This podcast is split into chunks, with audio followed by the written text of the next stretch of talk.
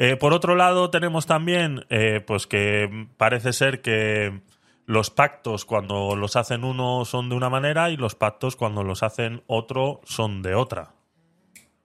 Eh, pactos y, acuerdos para, para la conformación de los gobiernos autonómicos o de los gobiernos municipales, decirles que esos acuerdos y sobre todo sus consecuencias son responsabilidad de los distintos partidos políticos. Ahora sí les digo, la violencia de género es algo muy grave. Es algo muy grave sobre lo que no se puede frivolizar, sobre lo que no se puede blanquear ninguna actitud y, sobre todo, no puede ser moneda de cambio para nada, tampoco para la conformación de gobierno. Respecto a Frivolizar con estas cosas, la verdad que deja mucho que desear de esta gentuza. Eh, esto mismo que está diciendo ella, eh, podemos estar todos completamente de acuerdo.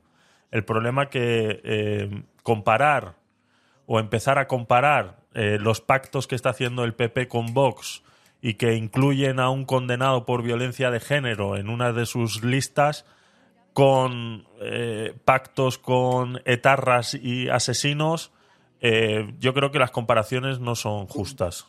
Entonces, eh, y, y con, y con mil, y con mil condenados por agresión sexual beneficiados por la ley, del sí es sí, de eso no hablan, ¿no? De exactamente. esos beneficiados. ¿eh? Pero bueno, es que. es- es- bueno.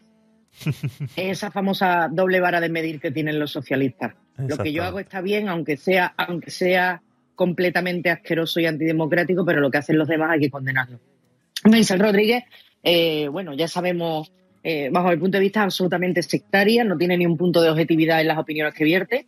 No sé si ya habrá pagado la multa que le ha debido imponer la Junta Electoral por utilizar la tribuna de, de, de su posición como portavoz del gobierno para hacer campaña electoral, pero sin duda alguna tienen objetividad cero.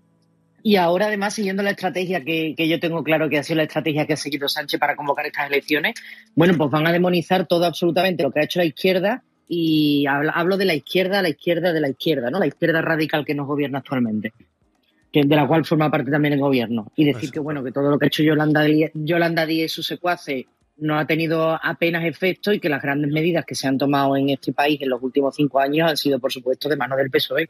¿Cómo no? Así es.